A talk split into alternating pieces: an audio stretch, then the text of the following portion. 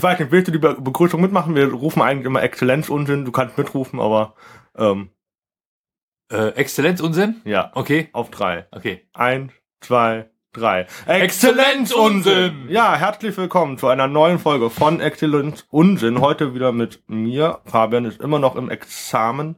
Und ich habe heute Florian Simbeck da. Florian Simbeck ist bekannt als SPD-Politiker. Mann, du mir schaden hier? Äh, 2013 bei der Bundestagswahl angetreten. Ja, ja, 2013 äh, bei uns im Landkreis in Bayern. Ähm, ja, hallo erstmal alle Zuhörer. Ähm, und ähm, ja, ich habe mich einfach schon immer ein bisschen engagiert und äh, dachte mir, wenn man politisch denkt und es keinen guten Kandidaten gibt im Landkreis, kann man sich doch mal aufstellen lassen. Auf jeden Fall. Ein hoffnungsloses Unterfangen. Ja. Obwohl ich schon besser war als die Kandidaten vor mir immer. Ja. Ja? Ja, aber das äh, Problem beim Bundestag, wenn man sich für den Bundestag aufstellen lässt, man kann mit den Zweitstimmen ja nicht im ganzen äh, Bezirk äh, sammeln. Ach, Sondern, ihr seid über Zweitstimmen noch in Bayern?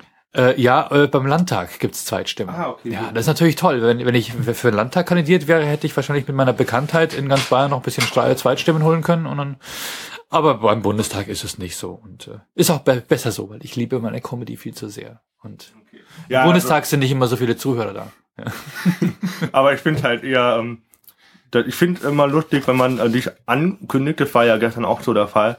Ja. Ähm, du wirst immer so ein bisschen, ich will jetzt nicht reduziert sagen, aber sagen, ja, den Florian Dimbeck, den kennt ihr als Stefan von Erkan und Stefan. Ja, ja. Und äh, ich weiß nicht, äh, warum, warum Das- willst du so angekündigt werden oder machen die das einfach so? Äh, die fragen mich oft, möchtest du als Stefan, möchtest du, dass wir das dazu sagen? Ähm, und ich denke mir immer, na ja, also ich schäme mich ja nicht für meine Vergangenheit und ich finde es, äh, es ist immer so typisch deutsch, dass man sagt, ich mache was bisschen kleiner und ich unterschlage das mal, weil es ist vielleicht nicht recht. Aber ich finde, äh, wenn man jemanden ankündigen möchte, dann kann man ihn ja so groß aufbauen wie möglich. Und ich finde es immer doof, wenn das Publikum während des ganzen Vortrages oder während des Auftrittes sich überlegt, kenne ich den irgendwo her? okay. und dann anfängt zu tuscheln dann- und dann das sind ist ja doch Gedanken und ja lieber ist es gleich von Anfang an klar, als dass man es dann erst am, am Schluss auflöst, weil äh, ja Also ich finde, äh, aber es kann natürlich auch sein, weil dass du ganz groß, nee, dass Mann ganz groß angekündigt wird und dann die Fallhöhe umso höher ist. umso tiefer im positiven oder negativen Sinne. Ja nee, äh, ähm, naja. Äh, Es ist natürlich schon so, dass es Leute gibt, die sagen, wenn, wenn die hören Erkan und Stefan, äh, habe ich jetzt doch keinen Bock mehr auf den alten Scheiß und Aber ist ja besser, oder? Also ja, es, oder anders. Es Ich, also, anders. ich denke, wenn ich jetzt ganz groß äh, auf mein Plakat schreiben würde, krass, Florian Simbeck von Erkan und Stefan, krasse Comedy, ey, dann würde wahrscheinlich keine Sau kommen. Oder es würden die Falschen kommen, weil ich mache sowas ja nicht mehr. Also ich würde das falsche Publikum verprellen und das richtige Publikum würde ich wahrscheinlich, äh, ähm, nee, anders, ist, ich, das Richtige würde ich verprellen und das Falsche Ansprechen. Äh, würde ich ansprechen, genau. ja, krass. Klar. Deswegen, ähm, viele Veranstalter sagen, mach doch Werbung damit, ist doch gut. Und, und ich sage, ja, ich mache einen kleinen Hinweis, aber die Leute sollten schon auch wissen, dass es nicht das ist, was auf der Bühne ja, dann passiert. würdest du ja weiterhin als Stefan wahrscheinlich auftreten. Ja, genau, wie armselig. Ja. Ja, es gibt ja So, so. der Typ, der, der den Schuss nicht gehört hat. ja, aber es ist ja immer, es gibt ja Comedians, die haben, die schaffen eine Bühnenfigur Mhm. Und werden die aber dann nicht mehr los. ja Oder das ist- geben die dann nicht mehr ab. Ja. Weil sie dann so gesehen äh, ohne diese Bühnenfigur gar nicht mehr ja auf der Bühne sein können irgendwie. Ähm, aber das hast du ja abgelegt in dem Fall. Na, so eine Bühnenfigur ist schon ein Stück weit ein Schutz, ähm, weil du musst nichts von dir preisgeben. Du bist irgendjemand anders auf der Bühne. Ja, natürlich, ja. Ähm, und man muss natürlich auch, das war ein Prozess, den musste ich äh, durchleben, feststellen, wer bin ich überhaupt auf der Bühne. Weil als Stand-Upper ist man ja eigentlich eher so ich oder eine überhöhte Version halt. Und das war für mich am Anfang schon so ein Prozess, okay, äh, was gebe ich preis? Wie möchte ich mich definieren? Möchte ich wieder in, in Richtung Figur etwas machen? Ähm, und äh, das war schon eine Reise, so ein bisschen für mich.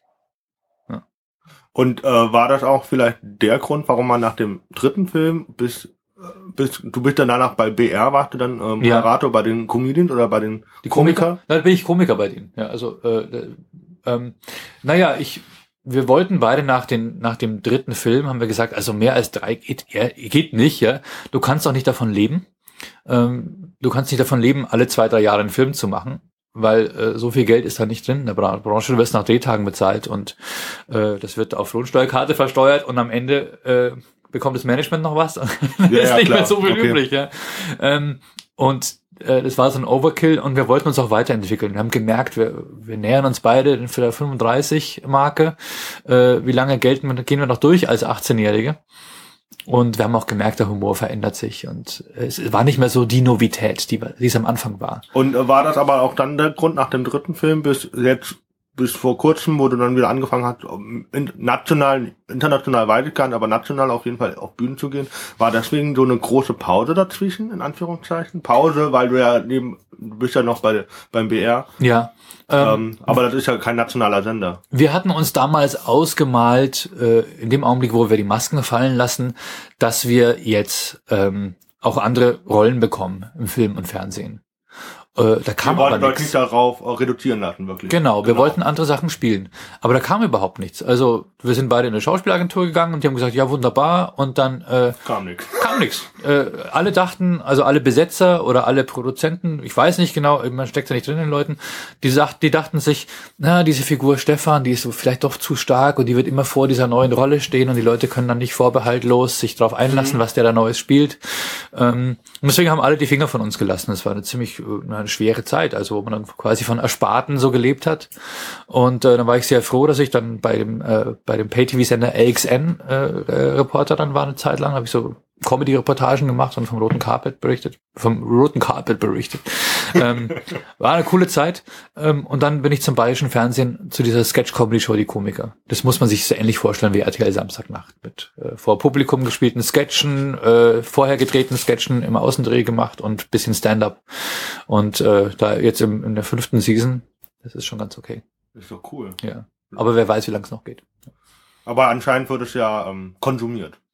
Ja, aber die Zielgruppe ist jetzt sagen wir mal nicht äh, nicht meine äh, nicht jetzt deine Podcast Zielgruppe zum Beispiel, sondern ist einfach so ab 60 aufwärts. Ja, aber Ja, wer weiß. Ist ja egal, vielleicht hören wir ja rein. Vielleicht hören Sie rein, ja klar. Na, aber das Problem ist, dass dass äh, dass die Comedy äh, vom Sender diesbezüglich schon so ein bisschen zensiert und vorformatiert Ja, wird ja, und ja, äh, das lieber nichts so, gegen die katholische Kirche. warst, ja, genau. äh, Da wollten die vorher einen Text sehen und Ja, haben hier und da eventuell was.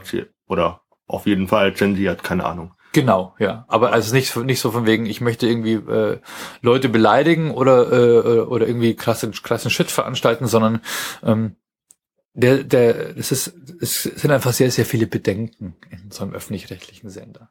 Ja, natürlich, äh, die Bedenken. Aber da können wir nachher Ja. noch drauf sprechen, wegen, wegen Böhmi. Ja, zum Beispiel, ja, ja. Ähm, äh, fangen wir doch mal äh, bei den Anfängen an, sag Okay. ich mal so. Äh, Schule, Abitur, soweit ich weiß. Du hast auch studiert. Ja, ja. Was hast du denn studiert? Äh, äh, Rechtswissenschaften. Also Jura. auch auch ja. erfolgreich abgeschlossen. ja, mit dem Staatsexamen. Mit dem Mit zweiten, dem darf, ersten. Ja. aber das also- zweite darfst du gar nicht mehr machen jetzt. Doch, könntest du, du müsstest irgendwas davor noch leisten. Ich müsste Referendar machen, da müsste ich quasi nochmal so ja, knapp zwei Jahre irgendwie bei der Verwaltung, also bei der Justiz und äh, als äh, bei einem Rechtsanwalt Praktikum machen oder Referendariat äh, und dann nochmal studieren, also nochmal aufs zweite Examen lernen. Boah. Ey, jetzt kann mir, kann, aber hattest keine Bock, keinen Bock mehr? naja, also ähm, es ging ziemlich Schlag auf Schlag damals. Ich habe gerade das Examen noch fertig gemacht und dann eine Woche später fiel schon die Klappe für den ersten Film. Das ist alles so ein bisschen parallel gelaufen Also der erste damals. Richtig, ja. Krass. Also wir haben quasi während des Studiums waren wir schon auf der Bühne mit Stand-up-Comedy und im Ja, wir waren Radio. ja vorher noch im Radio, ne? Genau, ja. Und es lief alles so parallel und dann haben wir schon das Drehbuch mitgeschrieben und dann uns auf den Film vorbereitet und geprobt, während wir, während ich äh, schriftliche und mündliche Prüfungen hatte. Und, äh, und John auch. Also wir haben beide neben Hat er auch Jura studiert? Nee, der nicht. hat, äh, der ist äh, Diplom-Architekt, der ist Ingenieur. Ja. Auch an der Uni. Damit kann man auch gut verdienen. Ja, klar. Aber es war halt so, dass wir uns beide dann erstmal auf die Kunst Natürlich, man Konzentriert hat haben, dich, äh, ähm, und dann gibt's kein man Zurück hat sich mehr. selber gelebt, sag ich mal so. Man hat nicht das gelebt, was andere wollten, sondern erstmal das, was man ausleben wollte, Ja, wahrscheinlich. ja. Und dann äh, bist halt, bist halt in diesem Modus. Du hast dann schon irgendwie, hast eine eigene Firma, ja. Ach, hast krass. Leasingvertrag fürs Auto, du musst halt Sachen bezahlen und dann kannst Ja. du nicht wieder Referendar werden. Und plötzlich hatte ich auch äh, Frauen, zwei Kinder und einen gewissen Lebensstandard. Und, und, und dann, wenn ich jetzt sagen würde, also äh, wir machen es jetzt so, ich äh, fange wieder an zu studieren und wir beantragen jetzt äh, No way. keine Ahnung, ja. ähm, Ja, also Und du hast deswegen. auch in München studiert dann, oder? ja, Krass. Okay. Und irgendwie komme ich jetzt wegen dir ganze Zeit auf krass. Also ich Ja. auch nicht. Wieso ist Studi Studium in München ist ja auch nicht krasser als Studium in Heidelberg, oder? ich kann gar nicht beurteilen. Ja, also ich ich wollte, als ich angefangen hatte zu studieren, das ist ja auch, äh, ich wollte Filmwissenschaften studieren. Ja, ach so. Und ähm, da gab es ja nur wirklich die ganz großen Universitäten Köln oder München. Die HFF in München, ja. Oder Ludwigsburg natürlich auch, oder? Ich weiß es nicht. Ich hatte nur die beiden angeguckt und habe gesagt, Okay. boah, ey, die Mietpreise. Ja, das stimmt natürlich. Ja, Wovon will man eigentlich dann auch äh, atmen? ja stimmt. Und, Ja. ähm, Ist schon heavy. und ja. deswegen hatte ich dann äh, geguckt, okay, was ist äh, lukrativer, in Anführungszeichen lukrativer. Und habe dann ursprünglich Lehramt studiert, Mhm. war erfolgreich abgebrochen. Mhm. Äh, mittlerweile Bachelor, ist aber alles okay, funktioniert ja auch jetzt. Aber ähm, ich weiß nicht, ob München Exzellenzuni? Ich weiß es nicht. Ist es eine Exzellenzuniversität? Die war mal, ja, ich glaube schon. Ich, ich, ich habe es nicht mehr verfolgt, aber ich kann mich erinnern, dass ich es im Radio gehört hatte und dachte mir, oh cool, da war ich. Ja, ja, okay, aber Ja. du hattest ja von den Exzellenzgeldern hatte, hatte, hattest du als Studi Studie ja auch nichts. oder? nee, ich hatte gar nichts, nee. Nö, also, nee. Ich habe selbst gejobbt, habe mir das Ding fi- finanziert, kein BAföG, keine, kein Support, keine Ahnung. Eltern. Eltern, Ja, gut. ja, Wie die meisten wohl. das war schon super, ja. Danke, Mama. ähm, okay, gut. Äh. Schule, Ausbildung, Jura. Ja, Gut, und dann daneben bei ähm, Film und Genau. dann, oder während dem Studium halt schon die Bühnen. Ja. Aber es waren reine Stand-Up-Bühnen dann auch? Ähm, das waren, also wir haben angefangen auf einer Stand-Up-Bühne, also quasi im äh, Schlachthof in München. Krass. Ja, der Ähm, soll gut sein, der Laden. Ja, da passten aber nur 300 Leute rein oder so Oh. bei voller Bestuhlung. Und wir sind dann sehr schnell äh, dann so auf Tour gegangen, so über die Dörfer in Bayern gezogen, in die Dreifachtourenhallen. Wir hatten also immer so im Schnitt 1500 Leute und haben da äh, eine heftige Tour abgezogen. Waren dann aber auch so in größeren Häusern. Äh, ähm, dann, wobei wir gemerkt haben, jetzt zum Beispiel in Hamburg, da kamen halt dann vielleicht nur so 150 oder so. Oder in Köln war auch nicht so viel los. Aber äh, im süddeutschen Raum war es sehr, sehr gut. Ja, wahrscheinlich wegen Dialekt und- auch. Hat man sich ein bisschen verbunden gefühlt wahrscheinlich. Ja, und wir waren einfach bundesweit noch nicht so äh, bekannt damals. Ja. Das war äh, vor der Hettner TV-Sendung und vor dem Kinofilm. Da, Also da kam dann auch der nationale Durchbruch. Da kam der nationale Durchbruch, wobei das dann immer sehr viel Missverständnisse hervorgerufen hat. Die Leute, die nicht wussten, dass wir ein Bühnenthema waren ursprünglich, die dachten sich, was machen die jetzt? Die haben jetzt einen Film gemacht und jetzt wollen sie auf die Bühne. Was machen die da? Erzählen die da den Film nach? Ähm, Ah, okay, so, so beschränkt eher. Also Ja. die Vorstellung war sehr die beschränkt. Vorstellung der Leute, die, die dachten, also wir haben ja immer so gespielt, als wären wir so eine Art Slatko-Typ, der immer so auf der Straße äh, ge, gefilmt wurde und dann ins Latko, Fernsehen gezerrt. Ja, War das der RTL-Typ? ja, ja, es war von, irgend so ein äh, Dschungel, nee, nee, so, ein- so ein Big Brother-Typ, glaube Big ich. Brother, ja, ja, genau. 1, ne? Mit dem wurden wir damals verglichen. Gott. Und da haben die Leute sich gedacht, wir wurden halt mal vor eine Kamera gezerrt und äh, seitdem werden wir gekultet als Idioten, die sich selbst irgendwie feiern ähm, und ihr habt durch, das durch. Zufall einen Film bekommen haben. Ja, aber dass es alles Arbeit war, dass wir davor äh, vier Jahre Radio gemacht haben und unser Bühnenprogramm selbst geschrieben haben und dann erst ins, äh, ins Kino kamen, das wusste ja keiner, sondern die Also ihr habt äh, äh, während der Schulzeit schon, nee, während der Schulzeit Während des doch im Studiums. Radio schon. ja, Also, also während Studium oder Schulzeit? während des Studiums. Okay, und wie seid ihr ans Radio gekommen? Ähm, wir hatten, äh, long story, wir haben einen kennengelernt, äh, den haben wir selbst mal in einer, in einer Sendung gesehen, die hieß Supergrips. Das war so eine Kinderrateshow, da durften, da durften äh, die Abiturklassen ungefähr von den Schulen durften ihre ähm, besten Schüler da hinschicken und die sind, da sind Schulen gegeneinander angetreten Okay. äh, in so einer Art Game Show im Fernsehen. Und da haben wir einen gesehen, der war total abgefahren. Der saß da mit seiner äh, mit der Banane äh, und einem äh, Sparkassenturnbeutel äh, auf der und hat hat auch nur Scheiße gelabert und hat aber trotzdem alle Fragen beantwortet und und die Show gewonnen. Und wir dachten uns, was denn das für ein geiler Typ? Und den haben wir dann später irgendwie im Nachtleben in München mal wieder gesehen und haben gesagt, hey, du bist doch der Typ von Supergrips und der so Ach, war krass. ja, ja, was machst du in der Zeit? Ja, ich bekomme jetzt so eine Comedy-Radio-Show auf Energy. Echt cool, da hätten wir, hätten wir ein super Thema für dich. Und haben ihm das erzählt, so zu sprechen. Und er fand das ganz lustig, aber konnte es nicht so wirklich und meinte, schreib doch mal was auf und äh, dann machen wir das. Und äh, ursprünglich wollten wir auch nur die Idee abgeben und er wollte, dass wir es selbst machen und so kamen wir dann dazu. Okay, und dann habt ihr das viele Jahre lang gemacht und dann. Genau, dann waren wir, äh, dann waren wir ab 1996 ungefähr waren wir bei Energy München, haben jede Woche zwei neue Folgen gemacht Und Wie äh, lange ging ein Sketch? Anderthalb Minuten? ja, eineinhalb bis, bis drei Minuten, also je nachdem. Wir haben uns damals nicht so formatiert beschränkt auf 90 Sekunden Sketch oder sowas. Also man ist aber schon im Radio sehr beschränkt. Also zeitlich ja. beschränkt. Ne? Man muss Total. das schnell auf den Punkt bringen. Genau. Und das war eine, war, da haben wir auch gar keine Kohle bekommen dafür. Das war wirklich nur so, äh, So nebenbei. nebenbei und Spaß gemacht und wir Aus wussten Spaß auch nicht, wie die. Figuren aussehen und so. Es war einfach nur akustisch, ja.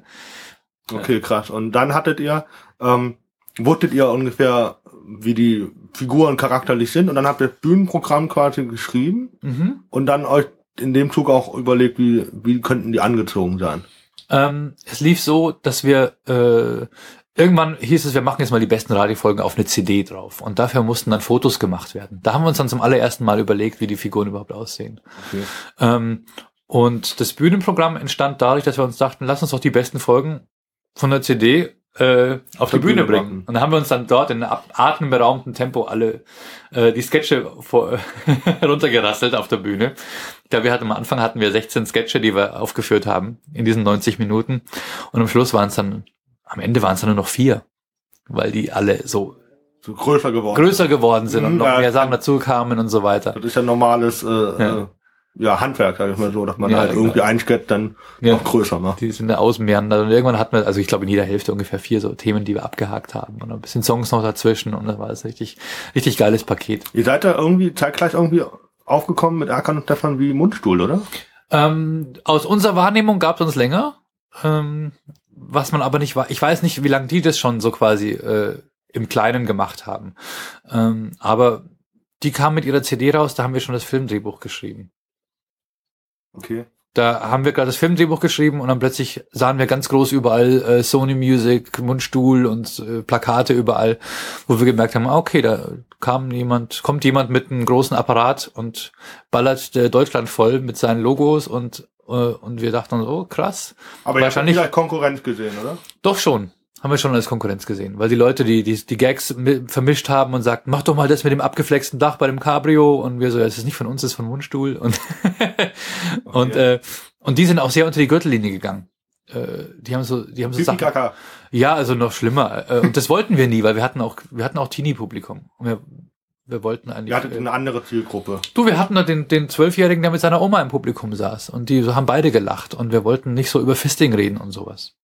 Ja, kann ich verstehen. Ja. Tut auch weh. Genau. Ja. Ich hab's noch nicht so. Ja, aber das war so unser Ding. Äh, Wir wollten dann nicht mit denen so verwechselt werden.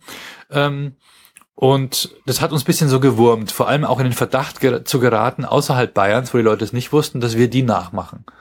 Ja, okay, aber das hattet ihr ja nicht. Ihr seid ja eine eigene Marke gewesen. Nee, aber es wurde uns schon gesagt, ihr macht einen Mundstuhl nach. Ja. Okay.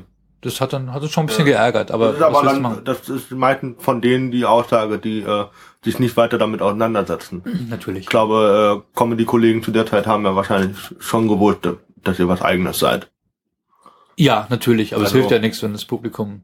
äh, Ja, ja, das ist immer Das- so. Das ist heutzutage ja auch so. Dass das Ja. Pub- äh, wenn ich da im Publikum sitze, dann gucke ich nicht nur nach den Witzen, sondern ich gucke ja nach der Arbeit, die da Ja, gemacht wird. Stimmt, ja. Stimmt. Ähm, äh, ja gut, also machst du jetzt, du bist ja mit deinem Solo auch unterwegs. Oder bist du noch am Schreiben? Mein erstes Solo ist schon jetzt äh, in der Schublade wieder und mein zweites Solo wächst gerade. Also ich habe jetzt ungefähr 60 Minuten zusammen mit dem zweiten? Vom zweiten, ja. Und äh, bis September werden es dann 90 sein. Okay. Ja. Und äh, das erste spielst du noch? Erste spiele ich nicht mehr. Nee, Schon weg. das ist weg. Nee, also es war wirklich so, ich habe das erste Solo habe ich glaube ich 2009, 2010 Ach krass, okay. bin Doch, ich damit auf die Bühne noch und äh, bevor du Politiker wurde. Ja, ja. Und das habe ich zweieinhalb Jahre ungefähr gespielt und äh, dann mal wieder irgendwo eingesprungen dann nochmal ausgegraben, so ungefähr. Ähm, aber dann kam so diese Zeit beim bayerischen Fernsehen, das einen schon sehr in Beschlag genommen hat, neu in so eine neue Clique rein und viel schreiben, auch für die.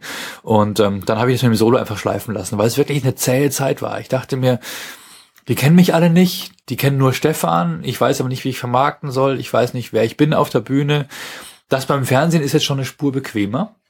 Äh, ich mache das jetzt beim Fernsehen und nutze die, das, wie das Fernsehen mir hilft, mich bekannter zu machen, um dann später mein zweites Solo so auf den- gesundere Beine zu stellen. mit diesen, nennen wir es mal, mit den Lokalmatatoren, die dann ein eigenes Bild kriegen und die, das wird dann vermittelt. Genau. So ein bisschen. Ja. ja. Und ich dachte, das Fernsehen hilft mir wieder, mich bekannt zu machen und dann kann ich dann danach, äh, tue ich mich leichter mit meinem zweiten Solo. Wahrscheinlich. Ja. Hast du schon Titel? Guten Morgen. Klingt, äh, Positiv, ne? Ich dachte, ja, auf jeden Fall.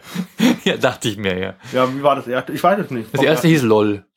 Das war so, ja. Okay, ja, das Okay. war das Main, Mainstream-Word damals. Damals war das so, hey, wow, wisst ihr schon? Wer ist schon auf Facebook? Ja, kennt ihr das? Ja, Roffel. hat sich überholt. ja, Ja, ja, okay. Ja, okay, aber warum nicht? Es ist ja berechtigt. Ähm, was war denn der, dein Entschluss, politisch aktiv zu werden? Ähm, äh, immer schon politisch gedacht zu haben. Äh, einerseits war so das, wo ich mir gedacht habe, das hilft mir. Ähm, äh, und das andere war einfach, sich das, das Gefühl zu haben, auch ein bisschen mehr zu machen als nur ja, Nur wählen zu gehen. nur wählen zu gehen oder zu Hause zu sitzen und seine Arbeit zu machen, äh, eine politische Meinung zu haben, die irgendwo rausplären, äh, aber nichts draus machen. Ähm, das war, dachte ich mir schon, vielleicht, äh, wenn man in ein gewisses Alter kommt, hat man schon das Gefühl, was verändern zu wollen oder Darf, was darf, hinterlassen darf zu man wollen. denn fragen, wie alt du bist? Weiß ich nicht. Ich bin 44. Dann, äh, ja, Ich hätte dich jetzt jünger eingesetzt, ja, weil ich gesagt habe, okay, vor 16 Jahren erkannt Stefan, ja, äh, da warst du vielleicht Mitte 20. genau. Und wir waren Ende 20 damals. Es ist so los gegen 96. Ja. Okay, Mitte 20, ja. Als es dann ins Kino ging, waren wir 27, 28. Okay. Ja. Und verkauft habt ihr euch als 18, 19 Jahre. ja, es gibt heute Schauspielerinnen, die sind 35. Ich glaube, das ist die Schauspielerin von Alice, von Alice im Wunderland, von dem neuen, von Tim Burton. Mhm. Die ist ja irgendwie, ich glaube, Mitte 30. Okay. Ja. Und die ist da im Film, ist die eine 18-Jährige oder 19. Ja. Also, oder Alice ist ja noch jünger. Die Ja, das ist doch ja klar, ja. Ich glaube, 16 ist die sogar. Ähm, Ja, du kannst schon eine gewisse Zeit lang kannst du schon kaschieren und äh, überschminken und so, was jetzt damals auch nicht das Problem war, aber äh, einfach Bart ab. Wahrscheinlich, ja, nach, oder? Ja, sicher, auf einmal siehst du aus wie ein Baby. Ähm, aber nachdem wir das dann doch zehn Jahre gemacht hatten, da merkst du dann schon, äh, du denkst nicht mehr so, du willst ein bisschen mehr aus dir machen. Ähm, du verlierst auch den Draht zu den Kids, die werden immer krasser und krasser und äh, und Das ist so ein bisschen, ich, äh, der, ich glaube, vergleichsweise, der den, den Sprung so ein bisschen gemacht hat, ist doch ähm, Ali G.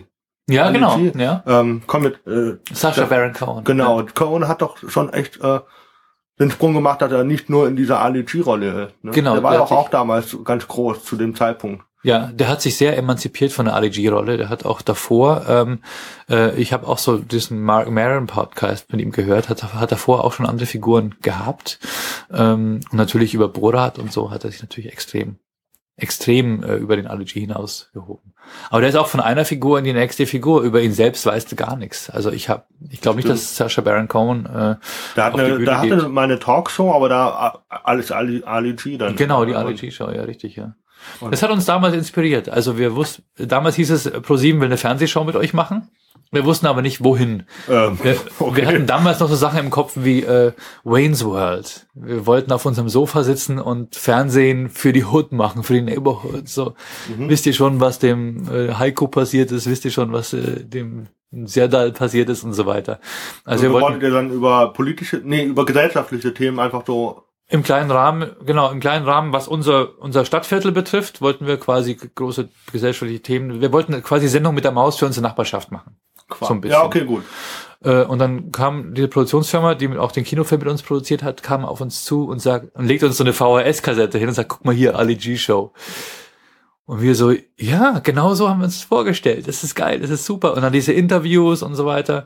Und äh, dann kamen wir dann wirklich in eine Situation, dass wir das mit den Interviews zum Beispiel einfach kopiert haben. ne? Dass wir gesagt haben, ja, solche Interviews wollen wir auch machen. Ist geil, super, wie das Aber mit funktioniert. denselben Leuten dann? Nee, nee, Okay. nicht, also äh, natürlich in Deutschland und äh, mit deutschen Leuten. Okay. Aber wir haben auch unsere, unsere eigenen Themen gesucht und die eigenen Recher- Recherchen gemacht. Wir haben da keine Interviews abgeschrieben oder so. Sondern wir haben natürlich, äh, das war eine sehr spannende Zeit.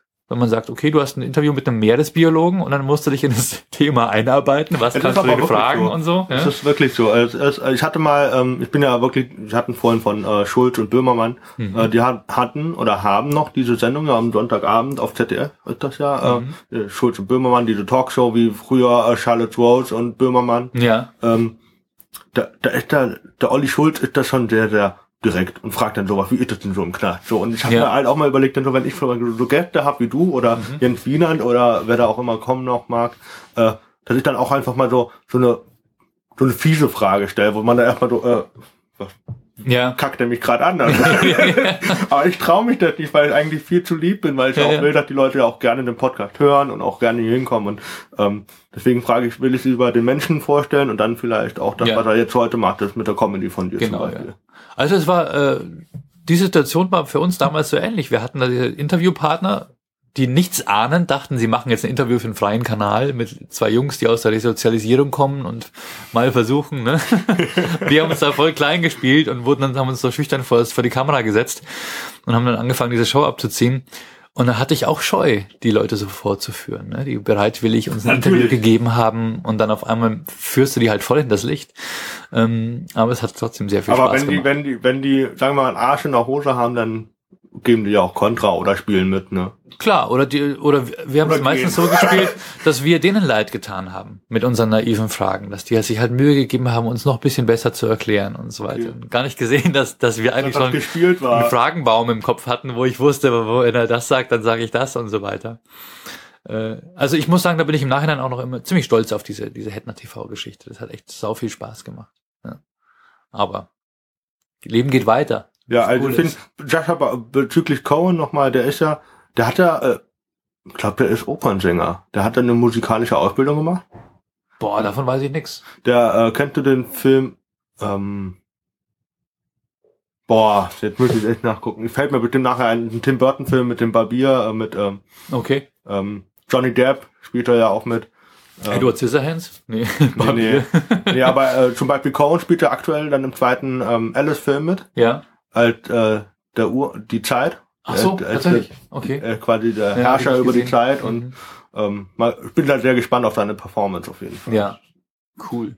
Ja, wusste ich nicht. Aber hör dir den Podcast an, der ist saugeil, was der alles erzählt. Das ist super. Auch den 90ern damals dann, wahrscheinlich. Oder Ende Nee, nee, der 90er. ist ganz neu. Ach was. Ja, ja, da, äh, da, da spricht er auch eben, ähm, da spricht er sehr viel über, äh, über Borat und er spricht, äh, aber er spricht eben auch über den neuen Film, dieser, der jetzt ins Kino kommt. Die Brothers Grimby, glaube ich, heißt der. Okay. Ja.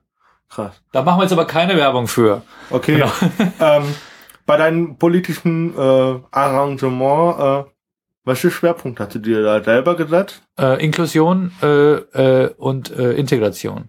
Ja, also hauptsächlich Integration, ja. Also ich, ich komme ja aus einer, äh, meine Familie ist äh, quasi mixed, äh, meine Frau ist Schwarze, meine Kinder sind äh, Mixed Kids und ich habe da schon einen starken Bezug zu dem Thema äh, Rassismus und ähm, ja, Aber Wart ihr das da unten in Bayern? Ich weiß es nicht. Ja, klar, natürlich. Schon. Erklärt auch immer deine Fotos äh, mit den Alkohol leeren Alkoholflaschen im Vorgarten? Ja, ja. Echt? Ähm, ähm, äh, das lag daran, wir hatten da so ein, ähm, wir hatten so einen Faschingsumzug bei uns äh, und da fuhr ein, fuhr ein, ähm, so ein Umzugsfahrzeug, das war ein Panzer.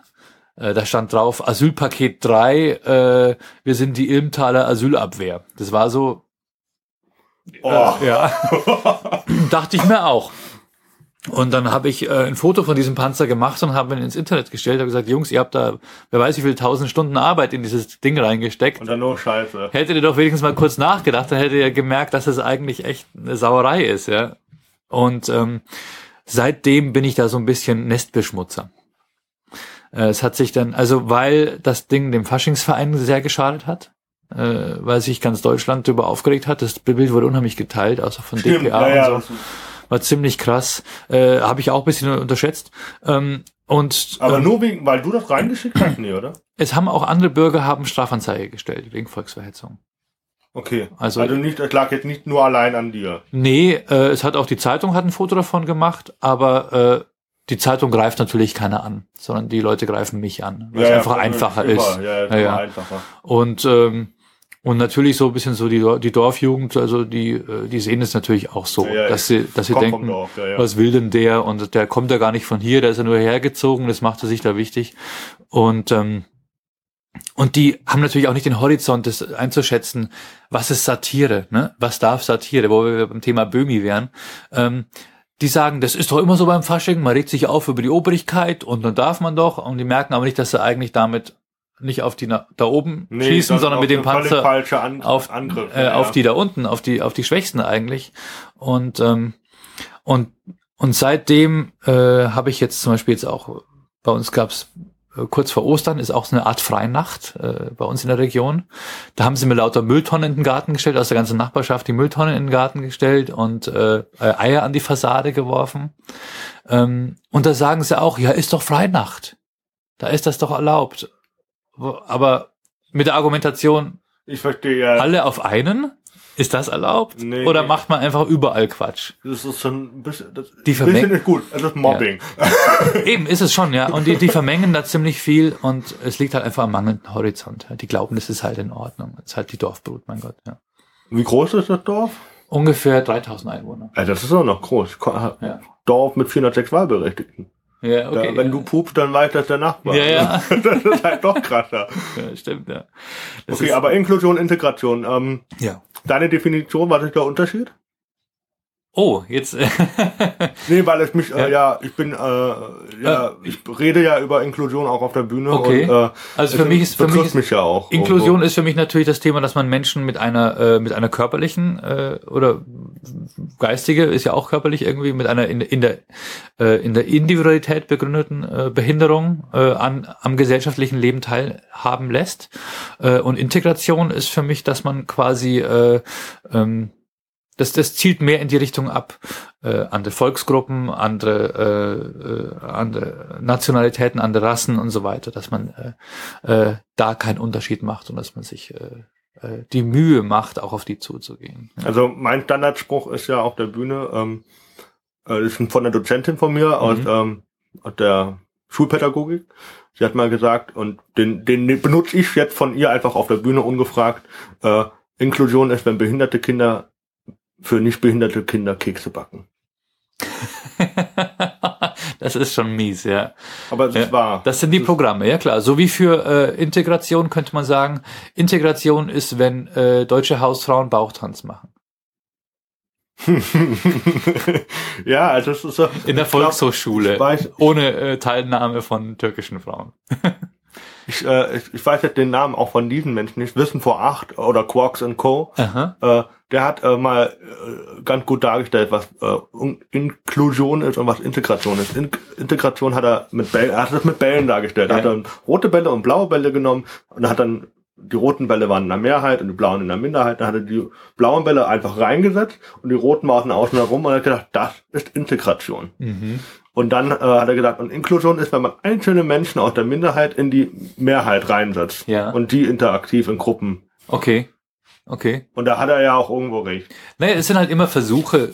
Ähm, so es, es sind Versuche, machen, etwas. Ja? Äh, ich finde generell Inklusion und Integration sind natürlich immer Versuche, äh, das Leben ein Stück weit gerechter zu machen für alle und alle teilhaben zu lassen. Aber ähm, viele scheitern halt einfach daran, dass an der Umsetzung, an der Umsetzung und dass dass dass wir einfach noch alle daran arbeiten müssen. Ich komme aus einer Zeit, ich meine, ich bin in den 70ern, 80ern in die Schule gegangen, da äh, da gab es das Thema nicht. Du wurdest nicht darauf vorbereitet, wie gehst du mit Menschen mit Behinderung um. Du hattest Berührungsschwierigkeiten. Es kam dann alles erst mit so Zivildienst und so weiter. Einzelne, die sich die, Gemü die Mühe gemacht haben, ähm, äh, den Kriegsdienst, den Wehrdienst zu verweigern. Die kamen dann plötzlich in die Situation zu merken, ah, ich habe es an mir so eine soziale Ader, ich äh, gehe auch mit, ich kann, ich, ich lerne oder werde gezwungen, mit Behinderten umzugehen und so weiter.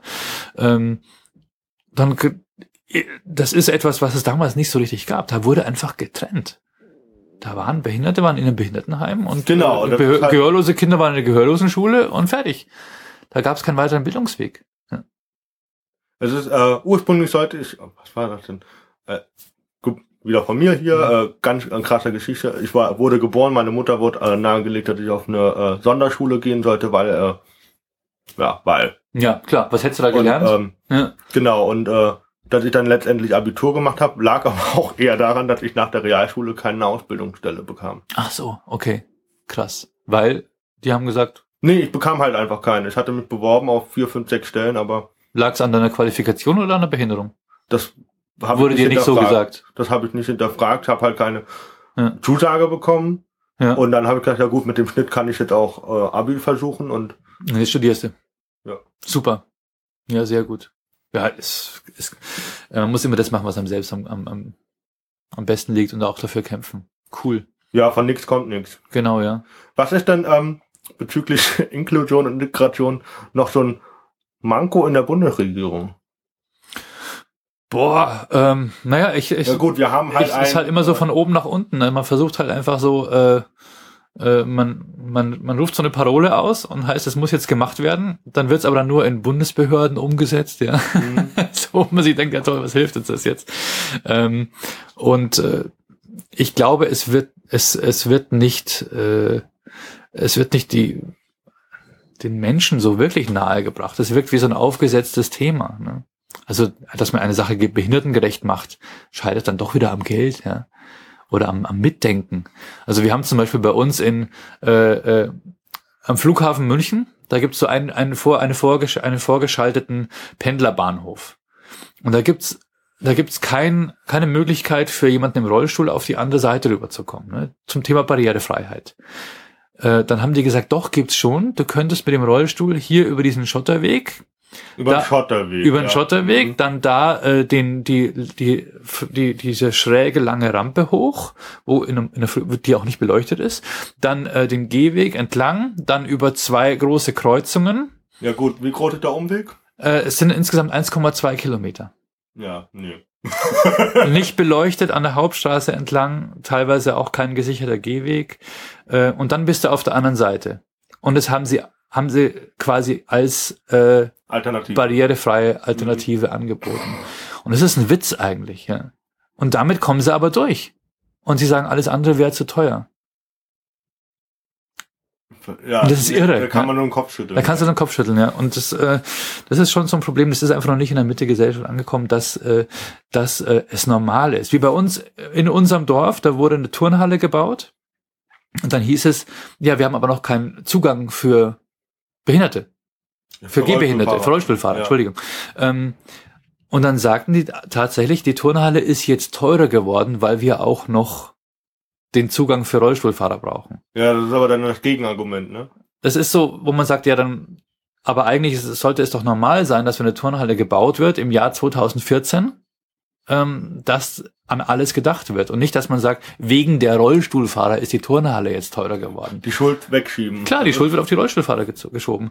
Und haben sie gesagt, nee, es wäre zu teuer, wenn die jetzt die Möglichkeit haben, sich selbst die, die Tür aufzumachen, so eine elektronische Öff eine, eine Öffnung, also die Möglichkeit, dass die Rollstuhlfahrer sich selbst die Tür aufmachen können. Die haben jetzt eine Rampe und dann müssen die klingeln. Und dann muss ein Gesunder, der drin ist, rauskommen und ihm aufmachen. Weil es ja auch viel besser ist. Genau. Und das müsste, das reicht ja auch aus. Aber dass es zum Beispiel eine Rollstuhlfahrgruppe äh, gibt, die selbst dahin gehen möchte und selbst irgendwie äh, ihrem Sport nachgehen, Ja, kann man den Kopf schütteln. kann man noch Kopfschütteln, ja. Und es ist aber so, naja, es ist einfach noch nicht in der Gesellschaft wirklich angekommen. Ähm, ja, da habe ich erstmal, da habe ich alles. Ähm, Tja, kommen, wir, auf- kommen wir aber auf die. Rückseite. Wir haben noch ah, 20 Minuten auf jeden Fall. Ähm, Lass rocken. ähm, wenn du eine Comedy-WG machen könntest mit drei anderen, mit Mhm. wem wäre das? Boah. hey, ja, ja, ja, ja. Ähm, ähm, das ist eine schwierige Frage. Ich kann es jetzt auch, auch, so, auch so nicht beantworten, weil ich nicht so auf, auf andere Comedians gucke. Ähm, Guckt nach dir, okay, ja. Nee, auch nicht. Nee, es ist so, man, man, ähm, international? Andere Kombi also weltweit oder wie? Oder? Ist egal, du kannst auch nur Deutsche holen. Das ist mir Okay, ähm, da muss man auch differenzieren. Stand-up-Comedians oder Comedy-Schauspieler. Ich glaube, Seth Rogen hätte ich gerne dabei. Ja. ich glaube, er ist immer äh, äh, Seth Rogen, ähm, vielleicht Sacha Baron Cohen oder ähm, ja, wen, Leute, die man so wirklich bewundert. Boah. Ähm, die Frage ist, könnte man mit denen auch zusammenleben? Ne? ja, das ist eine andere Frage. Das ist sehr, sehr schwer. Aber was wären so meine, meine Favoriten? Ähm, ich ich stehe natürlich sehr auf solche Leute wie, wie, wie Jim Carrey. Physical Comedy äh, finde ich super. Ähm, und boah. Ja, Sacha, Sacha Baron Cohen, äh, Seth Rogen, Jim Carrey. Ja, ich denke schon. schon. Ja. Auf jeden Fall. ähm, und Vorbilder? Hattest du irgendwelche in der Comedy Vorbilder damals? Ähm, dam damals war es schwierig, denn es gab nicht so viel. Ja, also, da, was heißt, es gab, du, da hat man sich, also, äh, was, ganz ehrlich, das war Mitte, Ende der 90er, wir haben uns damals überlegt, wer könnte die Regie für unseren Kinofilm machen. Da war so, da standen solche Leute wie Sönke Wortmann im Raum, weil der mal einen lustigen Film gemacht hat mit Der bewegte Mann oder so. Da hat man sich noch gar nicht so, Deutschland war dann nicht so irgendwie so Comedy-orientiert und so. Wer war denn euer, war nicht Bully Herbie? Bully war es dann, ja, genau, richtig, ja. Also Bully war schon jemand, wo ich mir dachte, geil, hat super Humor und äh, hat eine unheimliche Visualität in der Umsetzung und sehr kreativ und ähm, ähm, das war äh, das war dann so ein Aha-Augenblick. Ja, es gibt noch richtig äh, geile Talente in Deutschland und so. Ähm, war, war, der war jünger als ihr oder älter? Bully ist, glaube ich, äh, zwei, drei Jahre älter noch. Der ist, glaube ich, jetzt so 47, sowas am Dreh rum. Ja. Krass. Ja. Ich glaube, der ist so Jahrgang 68, irgendwie sowas. Ich weiß es auch nicht, auch nicht so genau. Okay, ja. coolio. Ähm, Vorbilder war schwierig. Ja gut, war, waren die 90er, was erwartet man? Ja, also ich, glaub, natürlich, Jim ähm, Carrey fand ich damals schon cool. Ja. Glaub, ich das Problem war damals, fand auch Eddie Murphy super. Also ich habe, genau, also Ende der 80er habe ich zum ersten Mal Raw gesehen von Eddie Murphy. Diesen, diesen Kinofilm von seiner Live-Show. Ähm, wie quasi, die haben einfach seine Live-Show mhm. abgefilmt. Das kam damals ins Kino. Und das war irre. Das fand ich so geil, wie der auf der Bühne, auf der Bühne einfach frei, frei Schnauze abledert und einfach sowas von lustig. Aber ich glaube, das Problem war, die, die Comedy hat sich ja auch entwickelt. Du hattest ja vorhin schon gesagt, die Kinder wurden ja immer krasser. Ja. Oder ähm, der Humor hat sich ja auch irgendwo verändert. In Natürlich. Ja. Weise. Wir hatten ja auch gestern Abend, dass Heidelberg ja eigentlich eher schwierig ist. Aber du warst ja positiv überrascht.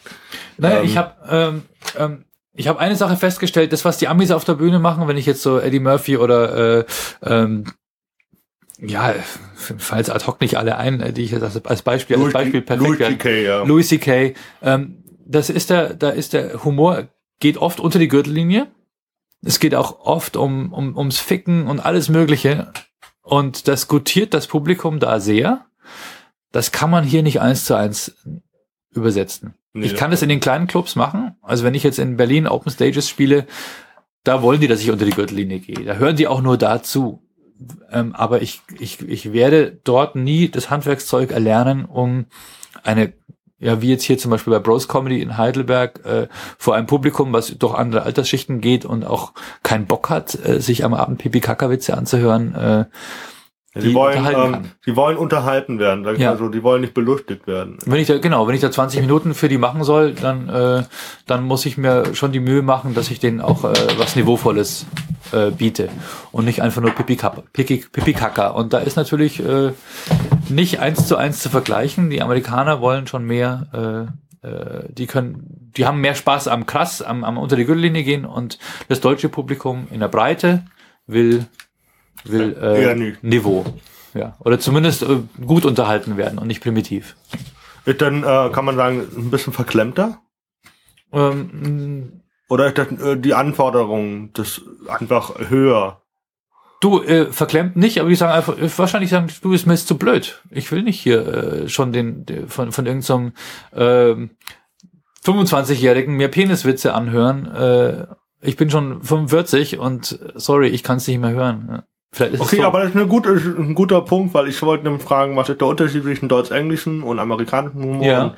Und, äh, man, also sollte man am besten den Humor so gar nicht ändern, um quasi barrierefreien Humor geltend zu machen, damit man über alles machen, lachen kann. Ne? Naja, also der amerikanische also halt der deutsche Humor, ja. das ist, ist halt so. Und dann ja, ähm, ich glaube, da können wir schon mal noch was, was lernen von den Amerikanern. Also, denn äh, Amerika ist ja in dem Sinn eine bunte Gesellschaft, dass die, äh, dass sie natürlich sehr viel Rassen äh, sind in ihrer Gesellschaft und dass die alle sich damit abgefunden haben, dass sie auch Witze über sich und untereinander machen. Mhm. Da sind wir Deutschen noch nicht so weit, ja. Ja, wir trauen uns das. Wir arbeiten so dran, ne? Also wenn der eine sagt, wenn zum Beispiel äh Costa Mirenanakis sagt, äh, die, äh, ich dachte früher, es wären alle Türken, habe ich mir dann festgestellt, ach, das, das eine sind die Iraker und die anderen sind die äh, Armenier, wie auch immer, und dann die Vorurteile rausholt. Das ist schon lustig, ja, aber es darf dann nur er, weil er ja äh, weil er, weil er Grieche. auch Grieche, aus, weil er auch Ausländer ist, ja genau. Ähm, aber als Deutscher dürfte ich das nicht. Ja. Warum? Weil, äh, weil wir denken, äh, der Deutsche darf nicht über die anderen Witze machen, weil er ja scheinbar über ihnen steht. Okay, ja, das könnte das wirken, ne? Ja, so könnte es wirken. Also das Als würde sich der vermeintlich Stärkere, der vorhin äh, hatte mit dem, mit über die Schwächeren lustig über. Behinderte lachen. Das ist äh, Genau, richtig. Wo du, du hattest vorher gesagt, äh, da waren wir noch nicht vom Mikro, da hast du gesagt, äh, wenn, Genau, wenn du Witze machst über, über Gehörlose, Hörgeschädigte ja. oder Gehörlose, Ja. dann äh, traut sich das Publikum bei mir nicht so, oder trauen sich schon welche zu lachen, aber andere, sind- es gibt immer noch welche, die hinter vorgehaltener Hand dich dann fragen, darf ich jetzt lachen? Und Ja. äh, ähm, ich will jetzt nicht, ähm, die wissen aber, dass du sie hören kannst. ich will, äh, ich, ich will, dass die lachen. Ich Ja. will ja, dann würde ich das ja nicht machen. Du kannst So. ja sagen, ihr dürft schon lachen. Ich kann euch hören. Ich wirke, ich freue mich, wenn ihr lacht. Ja, ja, ich, ähm, anderer Witz ist, glaube ich, noch, wenn ihr meine Show heute scheiße findet, dann müsst ihr es nicht flüstern. Ja, Ich bin hörgeschädigt, ihr könnt ruhig laut eurem Nachbarn sagen. Also, ja, okay. Aber ich kann eure Lippen lesen. ja. wenn das liegt an ist schon. Kennst du die Leute, die sagen, äh, äh, wenn du am, am, am, am, Hör- am Heim für Hörgeschädigte vorbeigehst, da gibt's auch oft solche Straßenschilder. Ja, ja, Ja, langsam fahren und sowas. ja genau. Okay, lass uns leise reden. Kennst du dieses? Wenn jemand heiser ist, oh ja, ich bin ein bisschen heiser. Ja, okay, okay. Dass Oh man dann Mann. blöderweise sich so darauf einlässt, auf einer Ebene, die total absurd und doof ist. Auf jeden Fall. Ja, also, Ja. okay, ja, okay, da muss ich mal drüber nachdenken. Wenn der eine sagt, ich habe ich hab Halsschmerzen, ich kann nicht so laut sprechen, und der andere sagt dann, okay. Wieso spricht er dann auch leiser? Weiß ich nicht, so ein komischer Reflex, ja. Ich weiß es nicht. Ja. Ähm, okay. Na gut. Ähm, Wo, wo, wo waren wir? War bei dem Thema ähm, Macht der Deutsche, haben wir, sind wir schon, genau, genau, sind wir schon so weit wie die Amis, ne? genau. Inklusion Oder, oder, nee, nee, das Die lachen über, die lachen über sich, die machen auch rassistische Witze. Die machen Witze über Juden, die machen Witze über, über Schwarze. Genau, und die Deutschen trauen sich das Die Deutsche einfach trauen sich das nicht, nee. Ähm, liegt natürlich auch in unserer Geschichte. Klar, mit Sicherheit. Das ist ja immer dieses, was einem eingeimpft wird. Äh, äh, die Deutschen haben ja Angst, das Wort Jude in den Mund zu nehmen, weil sie denken, das ist eine Beleidigung. Ja, aber es ist ja eigentlich nur eine Bezeichnung für einen Menschen des jüdischen Glaubens. So. Richtig, ja, aber klar, wir, wir navigieren da so rum, der ist jüdischen Glaubens. Wir sagen eher, der ist jüdischen Glaubens, als der sei es Jude. Ja, das ist ja Jude, ist doch viel schneller. Also Ja, ist, ich finde find's schon komisch, ja. man, man muss es, auch- der Ton macht die Musik in dem Fall, glaube ich. Ja, Das sicher. ist, äh, wenn ich es natürlich äh, aggressiv sage, dann ist es was anderes, als wenn ich das jetzt sage, äh, okay, er ist Jude, ist halt so. ja. Ich habe mir meine Religion ja auch nicht ausgesucht. Also. Ja, ist so komisch, wie der ist Christ. Es ist so, als würde das schon alles über ihn aussagen. Ich, ich, ich, ich sag dann lieber, ähm, ich benenne lieb- lieber diese eine Facette von ihm. Ja. Der ist jüdisch, das ist halt ein Adjektiv, so wie viele Adjektive zusammen Mhm. die Summe seiner Eigenschaften ausmacht. Ähm, aber einfach nur der ist Jude, würde schon heißen, okay, das ist jetzt übergestülpt und das definiert ihn komplett als Person. Das finde ich total Ja, doof. das, das ist das ist wieder dieses Begrenzen oder Ja, der ist halt auch, auch Jude. Unter anderem ist er halt auch Jude. Das ist so. Ähm, und aber Mensch. ja und Mensch, ja, aber diese Substantivierung einer einzelnen Eigenschaft finde ich total bescheuert. Ja. Das ist wahr. Ähm, das ist Der- auch, der auch ist- traurig eigentlich. Der ist Hörgeschädigter. Das, das ist so ein Ich Hörgeschädigter. muss gerade an das AfD-Partei oder vorläufige Parteiprogramm von der AfD denken, das da liegt. Ähm, die haben da auch so einen Satz stehen, äh, der Islam äh, ist nicht mit dem christlich-muslimischen, äh, mit dem christlich-jüdischen Abendland vereinbar oder so. Ja, ist oder, ja auch der oder Islam. Weltbild. Ja. Und dann habe ich mir halt auch gedacht, ähm, Spanien, Mittelalter, war schon alles ja, Kulti-Kulti, oder? natürlich, ja klar. Das ist denen aber nicht so recht. Ja, das ist, Aber das wollen die ja nicht hören. Die ne? wollen sich da nicht drauf einlassen, Die drei ne? Affen und ja, ja, klar, logisch. Das ist so, naja. Aber wenn wir schon bei Muslimen sind, ich, jetzt komme ich zum endlich, endlich zum Spruch der Woche. Es ist wie wenn sie sagen, äh, äh, Farbfernsehen ist nicht mit Schwarz-Weiß-Fernsehen vereinbar. Ja klar, es sind ja auch verschiedene Sachen. Muss man sich drauf äh, einlassen, ne? ich bin mal gespannt, was du zu, zum Spruch der Woche sagt. Es ist einer aus Folge Nummer 16. Ich muss den jetzt bringen, weil Erdogan wieder so herrlich äh, äh, publik ist. Aber ich Und, meine, und, und der, der, der, der, nennen wir ihn mal Präsident. Was weiß ich, was das ist. ja. Ist ja auch nicht ganz koscher. Nee, koscher ist der ganz bestimmt nicht. der ist vielleicht halal, aber nicht koscher. ah, schön. Erdogan ist nicht ganz koscher, ja. Das stimmt. Ähm, ja, das ist der Spruch der Woche. Ich fand den, ich habe wusste, dass wir den Spruch mal Sehr gemacht schön. hatten. Und ich habe gedacht, den, den muss ich jetzt nochmal einbauen. Erdogan Und- ist nicht ganz koscher. Ja, das ist genau dieses Thema. Ja, klar, richtig. Ja. Äh, der Islam ist nicht so ganz christlich. Ja. ja. Äh, Nee, nicht wirklich. Aber ich finde das halt auch so, diese ganze Debatte ist, äh, was, was zeigt ja auch eine gewisse äh, Schwäche von, vielleicht von ihm, dass er alles so so sehr, sehr schnell persönlich nimmt, aber auch vielleicht jetzt auch von der, ähm, vom Verständnis von Freiheit, oder? Also, Ja, ich glaube, das ist immer so ein, wenn, also wenn jemand so ein alter, alternder Diktator ist, ne, dann, nennen äh, wir ihn jetzt einfach ja. mal so. wer war das, der sehr schön, äh, ähm, Martin Sonneborn, der Irre, der Irre vom Bosporus oder so? Ach, krass. Ja, ja. Ähm, ich glaube, ich glaube, wenn man so, wenn man so äh, in so einer Position ist, wo man so versucht, an seiner Macht festzuhalten und äh, sich da so hochstilisiert und definiert als unantastbar, dann guckt man natürlich, wer, wer, wer, wer kratzt da an meinem Nimbus, ja, und äh, versucht es dann zu verbieten. Und dieser Streisand-Effekt natürlich, wo man sagt, ich versuche dieses eine Bild aus dem Internet zu löschen Mhm. und alle sagen, welches Bild. Und dann teilen sie das Bild, dann explodiert die ganze Geschichte. Das hat er, glaube ich, komplett überschätzt. Ja.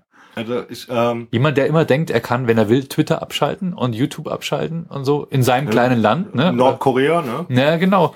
Äh, der denkt, er kann es halt kontrollieren, aber vergisst natürlich komplett, dass die Welt über ihn lacht, dass er sich ausgrenzt damit. Ne? Und was Deutsche und äh, alle möglichen Politiker, äh, Schweden, Dänemark, was die über sich ergehen lassen müssen. Ähm, Was auch immer hart an der Grenze teilweise. natürlich ist es hart an der Grenze, ja, aber äh, wenn du einmal anfängst damit, dann Also machst ich- du dich irgendwann hab- zum Deppen. Ja. Ich habe am Freitag zum äh, Studiekollegen gefragt, also wenn ein Mann 1800 Klagen wegen Beleidigung seiner Person hat, dann hat er doch irgendein falsches Bild von äh, Souveränität. Also Ja. Ja, klar. ich dann so und ich ich ich will ich habe gesagt, kannst du dein Bachelorarbeit-Thema noch ändern, weil er schreibt über, ähm, glaub ähm, irgendwas über die Türken, äh, Mhm. geht um ähm, Kolonisierung, glaube ich. Ich bin mir nicht ganz, ganz sicher und äh, habe gesagt, kannst du dein Bachelorarbeit noch Thema noch ändern? Da sagt er, in was denn? Dann so wie Hitler ist Erdogan. Okay. Und da sagt er, nee, äh, zu plakativ. Zu plump. Ja, ja. Na, aber ich glaube, wenn du 1800 Klagen wegen Beleidigung äh, führst, dann hast du nicht nur ein Problem mit Souveränität, sondern sollst du mal überlegen, warum beleidigen die mich alle? Ja, ich kann nur noch Ja. über ihn lachen eigentlich. Ja, ja, klar, logisch. Das, äh, das ist halt auch äh, eine gewisse Machtlosigkeit. Also, rennt gleich zu Mama, zur, Ja, Bundes genau. zur Bundesmutti Angela, die in der Position, ich finde, sie hätte besser gar nichts sagen sollen. Sie hätte einfach sagen sollen, Ja. wir halten uns da raus. Bumm. Es ist eine schwierige Situation. Ich glaube, wenn dieser, wenn dieser Paragraph angesprochen wird, der in seiner Eigenart bereits eine Durchbrechung der äh, Gewaltenteilung ist, äh, dies, dieser Paragraph hätte längst weg sein müssen. Aber sie kann nicht. Ja, der besteht aber noch, deswegen. Der besteht noch, ja. Sie sagt, jetzt muss er aber dann langsam weg, ja. Und damit gibt es, glaube ich, schon eine, auch eine Richtung vor, wie dann äh, vor Gericht auch entschieden Stimmt, das wird. habt ihr auch letztens äh, Ja. am Freitag, glaube ich, gepostet. Ne? Ja, auch aber- mit dem Rückgrat. Ja, genau. Aber sie muss halt tatsächlich, sie kann sich nicht über diesen Paragraphen hinwegsetzen. Nee, sie das kann nicht einfach über Das bestehendes Recht hinwegsehen und sagen, der Paragraph ist eh scheiße, weil dann öffnet sie allem Tür und Tor. Äh, deswegen hat sie sich letztendlich dann doch korrekt verhalten, indem sie dieser Bitte nachgegeben hat. Ja.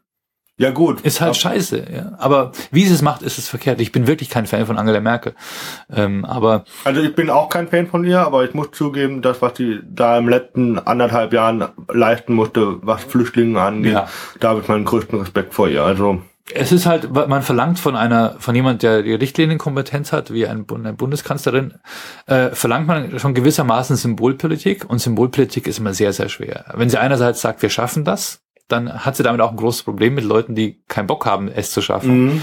Äh, und wenn sie dann aber auch sagt, äh, ich lasse jetzt mal diesen Durchgriff von Erdogan zu, um, um meine, meine Flüchtlingspolitik durchsetzen zu können, äh, was ja den Menschen auch wichtig ist. Das sind die gleichen Leute, die sagen, wir schaffen das nicht. Für die macht sie das ja letztendlich, ne, dass sie jetzt mit Erdogan kooperiert. Ähm, ja, ja gut, die, die hat dem ja stattgegeben. Sie ermittelt ja jetzt Richtig, nicht ja. und die Bundesregierung ermittelt ja nicht. Nur äh, es ist halt schwierig. die Bundesregierung ermittelt ja nicht. Also die, nee, nee, die Gerichtsbarkeit ermittelt die, ja. Die, ja. Das Gericht. Sie, klar, sie gibt einfach grünes Licht und sagt, na gut, soll er halt. Ja. Wenn er, ja, wenn er, wenn sein Ego streichelt quasi. Ja, richtig. Ich meine, sie hätte symbolhaft sagen können, nein, äh, äh, wir, also ich bin hier souverän in Deutschland und es geht, es ist egal, wer woanders beleidigt ist, das soll, das soll eine Privatklage anstrengen, äh, was er ja auch getan Ja, hat. hat er ja auch. Hat er München, auch, oder? ähm, hätte sie machen können, aber wie gesagt, du kannst dich nicht, ich finde die Symbolkraft, sich über einen bestehenden Paragraphen hinwegzusetzen, ist Okay. viel bedenklicher. Ja, ja, das kann man auch nicht machen. Also ich, meine Meinung, ich fände, sie hätte besser gesagt, sollen wir halten und daraus.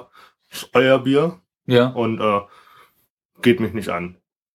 Ja, schwierig. Das ist schwierig, aber ich fände, da, da hätte sie ähm, wahrscheinlich noch eher zurückrudern können, vielleicht nochmal nachträglich, als jetzt. Ich denke, sie hätte, äh, sie hätte auf diplomatischem Weg das Ding abfangen müssen. Also Mhm, sie hat okay. ja versucht mit dem, mit dem, äh, mit dem Anruf bei ihm zu sagen, schon mal so in vorauseilendem Gehor- Gehorsam, du sorry, was hier gerade bei uns in Deutschland gerade passiert. Äh, der hat, ich weiß, der hat da dieses, äh, diesen, dieses Gedicht über dich verfasst. Bitte ignorier's. Ja, das äh, und dann. Aber das geht ja nicht mit seinem Ego nicht.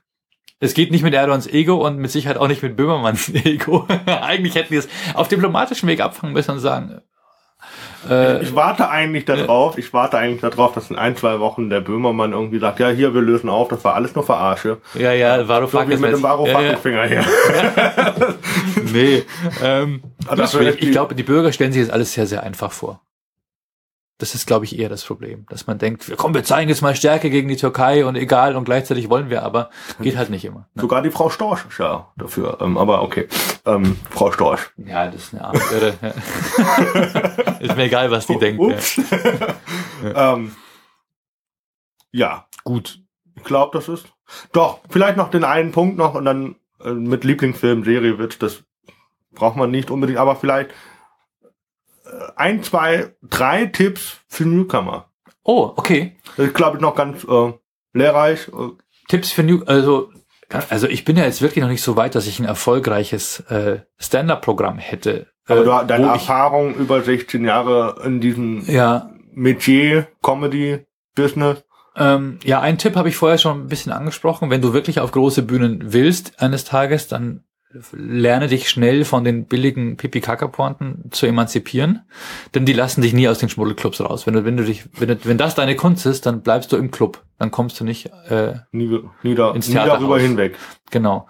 Ähm, das ist so ein Tipp. Ähm, der zweite Tipp ist, äh, finde raus, wer du selbst bist. Sei, sei äh, ähm, versuch nicht, jemand anders nachzumachen. Äh, lerne dich selbst lieben mit deinen ganzen Schwächen, mit deinen Sprachfehlern, mit deinen ganzen äh, und äh, und ähm, mache mache nie nur Witze über die anderen, sondern das, Eher über dich. das ist das Wichtigste. Über dich selbst. Nimm dich selbst nicht zu ernst auf der Bühne. Weil es gibt Comedians, die stellen sich hin. Ähm, der Erfolg gibt ja Mario Barth recht. Der macht ja immer nur Witze über andere. Du erfährst ja gar nicht wirklich was über Mario Barth in seinem Programm. Wer ist er? Der Typ nimmt sich ja komplett raus aus dem Thema. Dieter Nuhr nimmt sich auch raus. Die sprechen nur über den Rest der Welt oder über seine Freundin, wie auch immer dabei, Mario Barth.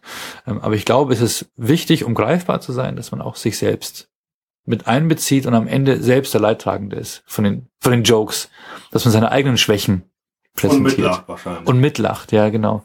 Und nicht nur über andere. Ja, weil das ist, da gibt es ganz viele Leute, die einfach nicht mitlachen können, glaube ich. Ja. Der Witz muss am Ende auf deine eigenen Kosten gehen. So ist es eigentlich bei Stand-Up, meiner Meinung nach. Gut. Ja. Dann bedanke ich mich für dieses Gespräch, das jetzt 58 Minuten geht, aber ich fand es sehr, sehr aufschlussreich. Ja, hab hier ich auch, ein bisschen super. Gänsehaut. Oh, ich auch. oh Mann, was hier passiert ist. Total irre. Wenn die Schuhhörer wüssten, wie wir angezogen sind hier. ja, ja, wir sitzen hier nackt in einer ausgeräumten Sauna. Es ist sehr kalt. Auf jeden Fall. Oh Mann, ey. Ähm, ja, super cool. Fa- Fand ich auch toll, was du für, für Fragen angesprochen hast. Man wird oft auch mit Themen konfrontiert, über die man nie so richtig nachgedacht hat. Ja, vielleicht. Und vielleicht hatte ich ja die eine oder andere Frage wieder eine, eine neue Idee für die Bühne gebracht. Ja, ich. ja, genau. Äh, Ja, also, Gebärdensprache. ja, Gebärdensprache, richtig. Da haben wir noch gar nicht drüber gesprochen. Meine Kids haben ja Gebärdensprache gelernt, als sie, als sie Babys waren. Das war Könnte total ich heute noch? Ähm, sie wissen ein paar Zeichen noch. Es war so, als die, als die äh, elf, zwölf Monate alt waren. Da ist es ja bei Kids so, die, die verstehen dich ja, die wissen ja genau, was du ihnen sagst. Mhm. Ne? Ähm, nur die können sich nicht äußern. Bei allen Kindern ist es so. Die, die, die sind dann teilweise frustriert, weil die Eltern nicht wissen, wo es ihnen weh tut oder dass sie Durst haben oder dass die Schuhe zu eng sind oder sonst was. Ne? Und da haben wir diese American Sign Language mit den Kids, haben wir uns eine DVD besorgt damals. Meine Frau Ach, einfach. Okay. Äh, Amerikanerin deine Frau? Oder? Ja. Okay. Meine Frau hat als äh, als sie äh, Teenager war mit einer Freundin gemeinsam immer wieder neue Sachen ausprobiert. Die haben damals Zeichensprache gelernt. Gebärdensprache. Einfach so. Einfach so, weil sie gesagt haben, das machen wir jetzt. Was wäre, wenn wir eines Tages äh, nicht mehr sprechen könnten? Oder was wäre, wenn wir eines Tages blind wären? Da haben die beide gemeinsam Braille gelernt und so. Also Braille, diese, Sp Spiele, Blindenschrift. ja. Ähm, und deswegen hatte sie so eine Antenne für dieses, war einfach aufmerksam und merkte, ah, Gebärdensprache für Kids. Und dann haben wir gemerkt, dass die Kids äh, das sehr, sehr schnell lernen. Also wenn du ganz normal mit den Kindern sprichst und dieses Zeichen machst, über, keine Ahnung, bei Ben Stiller, bei dem äh, Meet the Fockers, bei dem äh, Meet the Parents, glaube ich, da, da wird, wird kurz dieses Thema angesprochen. Das Kind macht das Zeichen für Milch, das ist eine Art Milk, äh, ich mach die Faust, ne? Ah, Ja, ja. Ich pumpe mit der Faust so ein bisschen. Ähm, wenn das Kind Milch möchte, dann hat, wird dieses Zeichen gemacht unterhalb des Gesichtsfelds. So. Willst du ein bisschen mehr Milch oder willst du mehr? Dann werden so die Zeigefingerspitzen aufeinander ge gedrückt.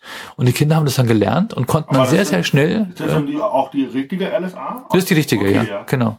ASL, American Sign Language. ASL, okay, ja. LSA, nicht. wie kommt auf LSA? Ach so, ja, ist, äh, gestrecktes LSD. Äh, Gott, Ah, okay, das, äh, geschickt. Ah, da, natürlich. und, Drogen ähm, mal wieder. und, ähm, und es war halt super, weil unsere Kids mit elf, zwölf Monaten Sprechen konnten oder sich äußern konnten. sich mitteilen konnten. Die Windel ist voll, ja, oder mir tut was weh und wo tut's weh und so. Und äh, deswegen haben die nie geschrien, die haben nie geheult. Das war Aber total woher geil. wussten die dann, was das bedeutet? Habt ihr dann irgendwie, äh, Naja, wir gesagt, haben halt okay, gesagt, willst du Milch? Ich habe ihm ein Milchglas, Milchglas gereicht und oder Milchbecher und gleichzeitig das Zeichen dazu gemacht. Und dann hat er es visualisiert, okay. Genau. Oder äh, im Tierpark, da gab es so verschiedene Zeichen für die Tiere und so. Ähm, und es hat es dann gemacht, ah, guck mal, eine Giraffe und hat so dieses Zeichen für den langen Hals gemacht. Und, und wir haben auch gesagt, ja, Giraffe. Und wir haben natürlich das Wort immer dazu gesagt. Das ist doof, wenn du nicht das Wort sagst, ne? Äh, ja, man sollte. Also wenn, Weil sonst grenzt du dir aus, sonst, sonst, sonst sind die ja in diesem Zeichensprachenuniversum. das ist äh, äh, immer ganz, ganz lustig, wenn du ähm, ähm, selber sprichst und dabei gebärdest. Das ist ja immer so dieses abgestreckte, wenn du sagst zum Beispiel, meine Mama ist krank. In Gebärdensprache gibt es ja dieses Wort sein irgendwie nicht. Mhm. Dann heißt es meine Mama krank. Und Ja. äh, das ist ganz, äh, wenn du dann anfängst, aber auf einmal danach irgendwie, bist du irgendwie acht Stunden am Gebärden und dann danach irgendwie mal eine E-Mail schreibst, dann hast du halt irgendwie noch ein bisschen, wenn du es nicht so. gewohnt bist. Krass. Dann lässt er solche Hilfsverben und Modalsachen weg. Also das merkt das aber auch, wenn ich, ich bin ja im gehörlosen Fußballverein ja. Und ähm, da wird die Sprache auch ganz minimiert. Äh, du recht, so. Ja, Mittelfeld. du fick dich. ja. ja, aber es ist halt auch wirklich so. Das ist äh, ähm, der, den größten Kracher an dem an dem Tag hat ähm, ein Gehörloser gebracht, kratzt sich am Ohr und sagt, ich habe da manchmal ein Taubheitsgefühl. Ich habe mich weggeschmissen ohne Ende und er Super hat schön. nicht verstanden, warum. das hat er gebärdet, oder wie? nee, er hat ähm, noch gesagt, er hat ein CI, Ach so. ein Cochlea-Implantat, das Mhm. er reinkriegt. Ähm, das ist ja eine Hörprothese. Mhm. Das äh, funktioniert so, dass du ja über Elektro eine elektronische ähm, Leitung quasi in die Cochlea, in die Ohrmuschel reinkriegst. Okay. Und das, ähm, dann mit elektronischen Sensoren werden dann die Härchen stimuliert. Okay. Ähm, genau, und ähm, das Ohr hat dann im Prinzip nur noch Deko. Im Prinzip kann man das wie Van Gogh abschneiden. Macht man Ähm, aber nicht. Macht man aber nicht, weil es schön aussieht, wegen der Symmetrie und so. Und da hängt man dann äh, das, wie mein Hörgerät, hier sieht's ja, Ja? hängt man da dran, aber das ist halt doppelt so groß, dreifach so groß. Ja. Und dann hat das aber noch einen Magneten Mhm. äh, da dran, das, äh, weil das einfach ein Hochprozess, äh. Hochleistungsprozessor Ja, ist. ja. Das ist richtig krass. Und, äh, da gibt es halt auch welche, die haben Akku oder halt auch Batterien, je Mhm. Ähm, kannst du dir auswählen. Oder Induktion im, im, im Kopfkissen. Nachts, klack. Bist aufgeladen. Aber das ist richtig krass. Ein Kollege von mir, der hatte bei 80, 90 Prozent, hatte den Behindertenausfall Mhm. und der hatte Hörgeräte, war Hörgeräte versorgt Mhm. und hat dann nach dem Abi hat er sich ein CI, glaube ich, links oder rechts machen lassen. Und abartig, wie gut er auf einmal hört. Und es hat mich richtig, richtig gefreut für ihn, dass er Ja. dass es was wirklich für ihn gebracht hat. Vor 20, 30 Jahren, wo, oder vor 25 Jahren, wo man diese Technologie erstmal so angefangen hatte, Ja. da war das äh, Risiko, dass das nichts bringt, viel höher als heutzutage. Und Ja, ja. Ähm, Du musst es ja auch irgendwie ausprobieren. Ne? Ich meine, kann einfach nicht jemand mal zum Spaß oder aus Neugierde mal was einpflanzen, oder? Genau, und das, äh, ja, das ist, halt das Restrisiko. Damals Ja. höher gewesen als heute. Und ähm, das spaltet auch ein bisschen die Gehörlosenwelt, Mhm. ähm, weil Leute, die dann nichts hören, aber dann was hören wollen, ähm, werden dann ein bisschen ausgegrenzt, will ich jetzt nicht sagen, aber die werden halt nicht so gern gesehen, weil das als Aussterben von dieser Gesellschaft angesehen wird, von dieser gehörlosen Von der- Gesellschaft. Clique. Von, ja, genau. Und das ist, äh, da äh, in der Gehörlosenwelt gibt es ein anderes Ausgrenzen Ja. oder Mobbing als jetzt in der hörenden Welt. Okay. Ähm, da wird vor allem gemobbt nach Schönheitsgrad. Also wenn Mhm. du schöner bist, bist du beliebter, tralala gedöns. Und äh, je besser du hörst, desto weniger angesehen bist du eigentlich. Ach so. Das ist ein ganz andere, so Sch- Schwarz-Weiß und so ist da ganz, äh, also jetzt ganz plakativ gesagt, Schwarz-Weiß äh, oder Rassendiskriminierung ist da ganz wenig. Okay. Das heißt, wenn du besser hörst, dann lässt du quasi die anderen so ein bisschen im Stich, oder? Genau, wenn du als Gehörloser auf einmal anfangen würdest, oder wenn da, wenn es welche machen würden, dann Mhm. bist du halt in deinem gehörlosen Kreis nicht mehr so, äh, ja, angesagt. sag Ich höre mir jetzt, ich hole mir jetzt das Upgrade und dann- bin ich weg. Ja, genau, das ist, äh, kann ich auf der einen Seite verstehen, auf der Ja. anderen Seite kann ich aber auch den, den individuellen Zwang oder Drang, mehr teilhaben zu wollen, Mhm. auch ähm, verstehen. Vielleicht wäre der Drang weniger, wenn mehr Inklusion da wäre. Das ist dann die andere Überlegung, was man mal überlegen könnte. Aber das ist alles ja nur ideell. Ja, Also ich, ich hatte letztens gibt aber überall dieses Michael Phänomen, Mutig ne? hatten wir es ja vorhin. Er hat gesagt, ich sollte mal eine Nummer schreiben auf der Bühne und sagen, ja, ich bin nicht behindert, ihr seid alle behindert, ich bin normal. und äh, ich habe gesagt, das ist eine gute Idee, da muss man sich auch echt äh, Ja. ganz krasses ausdenken. da muss man sich jetzt als Publikum aber auch drauf einlassen. Ich glaube, es ist gar nicht so einfach, das dem Publikum zu sagen. Ja. Du musst den richtigen Dreh finden, wahrscheinlich, ja. Ja, man muss halt Man soll das Publikum auch nicht unterschätzen. Man muss, äh, glaube ich, für so ein für so ein Ding immer äh, so ein Hangover haben, glaube ich, so ein, also so ein so ein Reinhänger, wo Mhm. man sagt, okay, daran kann ich mal eine ganze Story äh, dranhängen und dann Ja. funktioniert das, wie du vorhin sagtest, 16 auf 4 und die 4 wurden dann größer und dann ja. Mhm. Ja, mal gucken. Also ich bin ja noch ganz am Anfang, bin echt gespannt, wo das hingeht bei Ja. mir. Super. Vielleicht bleibe ich auch nur im Radio. Also. Warum nicht? Ja, cool. Also ich bin gespannt, wenn ich dich mal auf der Bühne sehe. Ich habe meine eigene Show in, äh, in Ingolstadt.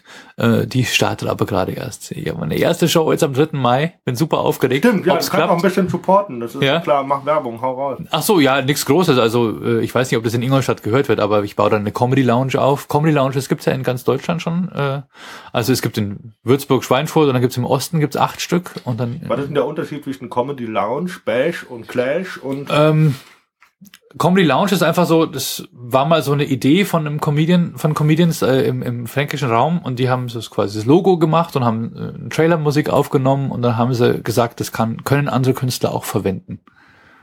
Äh, das Logo. Äh, wenn, wenn es in Absprache. okay. Ja, es ist Also, also, musst du anfragen und dann offiziell anmelden und Genau, es ist eine, ist eine etablierte Marke, die man mitnutzen darf, ähm, Mhm. wo man auch die, die, äh, also wo man die quasi die einmal getane Arbeit vom Logodesign und von der Musik, die da komponiert wurde, einfach verwenden darf und auf die gemeinsame Webseite kommt ähm, und davon profitieren kann. Wenn man es aber hochwertig macht. Also Comedy Lounge sollte schon, es sind drei Comedians, die eingeladen sind, die sind hochwertig, die können ein Publikum, was eine gewisse gesellschaftliche Breite hat, auch unterhalten äh, ohne Pipi Kaka und ähm, und kostet auch Eintritt. Also eine Comedy Lounge wird nie mit Hutgeld oder nee, äh, oder sechs Euro Eintritt, sondern es sollte dann schon was Vernünftiges sein. Das ist der Anspruch und wenn du den erfüllst, dann kannst du auch eine Comedy Lounge machen. So habe ich das verstanden und so gebe ich mir auch Mühe, das dann so Okay. durchzuziehen. Ich fände immer cool, ich glaube, ich habe das noch nie gesehen, ich würde mal echt cool finden, wenn man irgendwie eine Comedy-Bühne hätte und die Comedians auf der Bühne mit drauf sitzen, hinten dran auf einer Couch oder irgendwie. Ja. Das fände ich auch mal ganz cool. Ja, das wäre sehr cool. Wobei ich, äh, ich, ich merke, ich bin auch erst seit kurzem so weit, dass ich während ein anderer Auftritt auf der Couch sitzen kann und ruhig bleiben. Weil man möchte ja eigentlich im Backstage auf und ab gehen und seinen Text durchgehen, weil Weil du dich vorbereitest. und nicht gerade im Thema vom anderen drin sein. Man wird da reingezogen in dieses Universum, man hört da unweigerlich dem Kollegen zu und dann muss man auf die Bühne und äh, kommt quasi direkt vom von dem einen Stoff und muss in, in, in das eigene Thema. Also bist du dann, wenn du auf so einer wieder voll im Gespräch. ja, ja, warte. Ja, ich habe natürlich auch Lampenfieber, Ja. immer, ja. Äh, ist das dann so, dass du dann lieber als erstes auftrittst bei so einem Bühnen oder eher als letztes? Ähm, ist mir egal. Also es, ich, es ist natürlich toll, wenn man als Letzter auf der Bühne war, weil dann ist der Eindruck am frischesten äh, für das Publikum. Ähm, in Bayern bin ich nie als Letzter auf der Bühne, weil in Bayern sind die Comedy-Shows immer so, dass die Leute auch mit der Gitarre da sind und Lieder machen und äh, ähm, deswegen wird meistens auch ein musikalischer Act an den Schluss gesetzt in den Mix-Shows. Ähm, Und am Anfang wahrscheinlich. und am Anfang ja um ein bisschen einzuheizen, ja, abwechselnd. Ähm, es ist immer so eine kleine Ehre, als letzter auftreten zu dürfen, weil dann weiß man, okay, da ist ein bisschen Headliner. Ähm, deswegen freue ich mich darüber.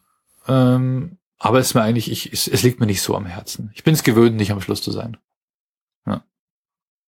Jo. Hat Vor- und Nachteile. Wie war denn als Headliner bei Bollen? Du warst ja Headliner Äh, letztlich, ne? Ja, das war heftig, weil ich da zum allerersten Mal äh, 30 Minuten gemacht habe. Ähm, da habe ich so ein bisschen, ja, wenn das Programm gerade wächst und du hast noch nicht so viel, dann pro probierst du halt dann in diesen 30 Minuten ungefähr 10 Minuten Sachen, die du noch nie vorher Genau, gemacht hast. aber das ist ja. ja auch legitim. Das, Das ist ja auch- legitim, ja. Ich meine, dafür ist es auch eine Bühne, die nicht viel Eintritt kostet und so. Das ist ja das Ding mit den Mix-Shows. Du probierst viel und probt und, und, und, und äh, das mutest dem Publikum auch einiges zu, dafür müssen die auch nicht viel bezahlen. Ja, das stimmt. Das ist eine ganz faire Geschichte. Aber wie gesagt, bei so einer Comedy Lounge, da sollten dann die Sachen schon erprobt sein und verlässlich. Einigermaßen. Weil- So wie bei der, wie heißt das, bei der Show von ähm, Alexander, der Tyrann von München. Der Tyrann, ja, äh, ja, genau, richtig. Äh, äh, na, Alexander, äh, Alex äh, Profant. Profan. Genau, der hatte auch ein, zwei Shows, wo er sagt, okay, ihr könnt 20 Minuten kommen, aber die müssen auch sitzen. Genau, ja. Ja. Nur zahlt er noch nicht so viel. Hm? Nur zahlt er noch nicht so viel. Okay. Ja. Also klar, also natürlich müssen die sitzen. Das ist Und wie ist das bei dir? Wie lange haben da die Comedians Zeit? ähm, jeder zweimal 15. Zweimal. Zwei, fünf. oder zweimal 12, zweimal 15 so ungefähr. Also, äh, Also erster und dann sind die anderen beiden dran und dann Pause und dann nochmal. dass eine Klammer gespielt wird, ja, genau. Ich meine, für, also wenn du, wenn du jetzt ein Comedian bist, der noch nicht so, der sehr polarisiert oder der nicht so ankommt oder bist du nicht so sicher, ist halt doof, wenn du in der ersten Hälfte drankommst und dann in der zweiten Hälfte kommst du wieder und das Publikum denkt sich, oh, der nochmal, da müssen wir jetzt nochmal durch. Da ist es dann besser, wenn man einmal auf der Bühne war und dann, äh, und dann, äh, aber dieses, dieses zweite Mal ist oft schwierig und deswegen bin ich mir noch nicht so ganz sicher, ob ich das wirklich immer auf jeden Auftritt in zwei Hälften teilen möchte Okay. oder ob ich auch mal Abende mache, wo Okay, weil das die andere zwei Leute ist ja 20 Minuten machen. Klammer heißt dann. ABC, Ja. CBA oder wie? So zum Beispiel, ja. Ja. Das wäre dann die, die Also mathematische Beispiel, Klammer. Ne? gehen, wir, gehen wir mal davon aus, dass der, der C dann irgendwie polarisiert und dann nach der Bühne, nach der Pause wieder drankommt und dann so, "Ja, ich weiß, ihr habt keinen Bock auf mich, aber danach kann es nur noch besser werden. Genau, da, ja, stimmt, genau. Ja, also ich weiß nicht, ob ich das in ABC, ABC mache oder ABC, CBA. Ja, wie auch immer. Dann ist da einer die runde Klammer, der andere die eckige und der letzte ist die geschweifte Klammer. Klammer ne? Oh Gott. Und da muss dann noch zwischendurch moderieren. Ne? Äh, Genau, ja.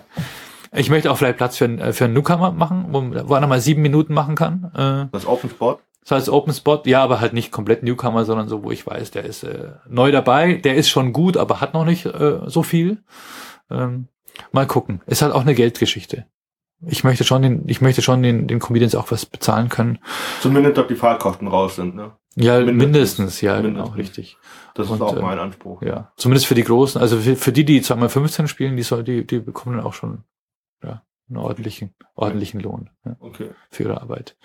Und ähm, deswegen ist es immer so eine Geschichte, kann ich das überhaupt schaffen, drei Comedians an einem, an einem Ab- Abend zu bezahlen aus den Eintrittsgeldern? Äh, wie groß muss die Veranstaltung sein, um genügend Geld einzunehmen? Was hat denn an Eintrittsgeld dann? Ähm, ich verlange jetzt 17 Euro Vorverkauf und 18 Euro Abendkasse. Ähm, was aber in einer Stadt von einer gewissen Größe für ein gewisses Publikum eigentlich schon zu bezahlen sein muss. Weil wenn du ins Kino gehst, zahlst du es auch. Wenn du 3D-Kino, keine bist du auch schon 15 Euro. Ja. Mindestens. Und dann halt Also- noch äh, irgendwie Essen, Getränke. Ja, klar.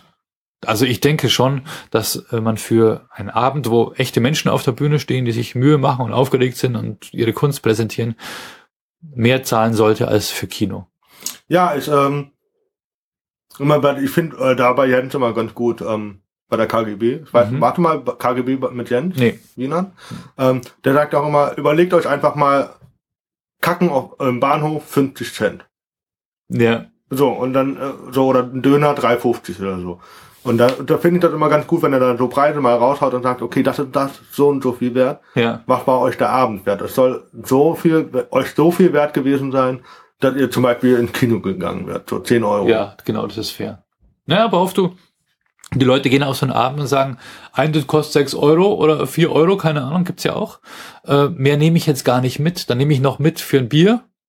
Äh, und mehr habe ich nicht. Und so gönne ich mir meinen Abend aus meinem studentischen Budget heraus vielleicht. Okay. Und dann schleichen sie sich am Ausgang an dem Hut vorbei. Mhm, ja, ja, Weil sie das Geld einfach nicht warst haben, wo ja. warst du in Berlin? Wo warst du da überall aufgetreten? Äh, boah, Mann, da war ich, äh, ich weiß nicht mehr, das eine war in so einem, das war, eine war in einer Bar. warst du in der, äh, in der Varieté? Scheinbar? Nee, nee, scheinbar war ich nicht. Da warst du nicht. Warst du im, im Shabby Friday? Shabby war ich, genau, und da hatte noch eine andere Bühne, ähm, der gleiche. Äh, genau, die ist Mittwoch im, im Prenzlau. Prenzlauer Werke. Ja, genau, da hinten auf so einem Gelände. Nee, nee, nee.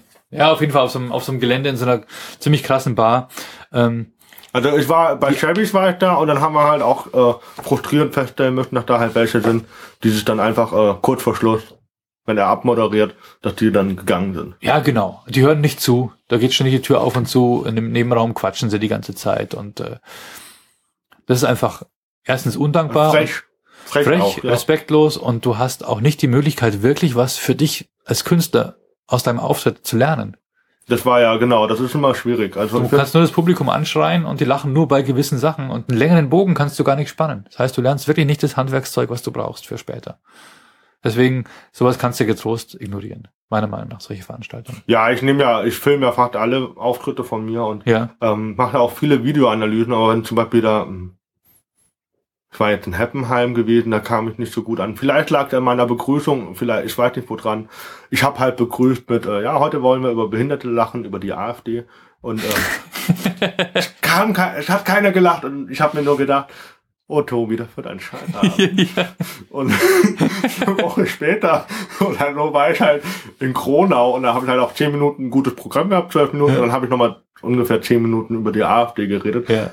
Ja, die AfD wurde dann mit 25 Prozent gewählt, ne? Also, ja, vielleicht können die auch über sich selbst lachen, wer weiß. aber vielleicht war es auch zu politisch, weil das ist, das war schon so Kabarettmäßig. Mhm. Kabarett ist ja immer viel politischer Ja. als äh, nicht so auf haha lustig, sondern haha äh, traurig. Ähm, Ja. Vielleicht bei Kabarett, wenn man Kabarett macht, ich weiß nicht, wie man das einschätzt, wenn das Publikum nicht lacht. Lacht es nicht, weil es nicht verstanden hat, weil es zu kompliziert war, oder fühlt es sich schlecht, was ich ja auch erreichen will als Ja. Kabarettist.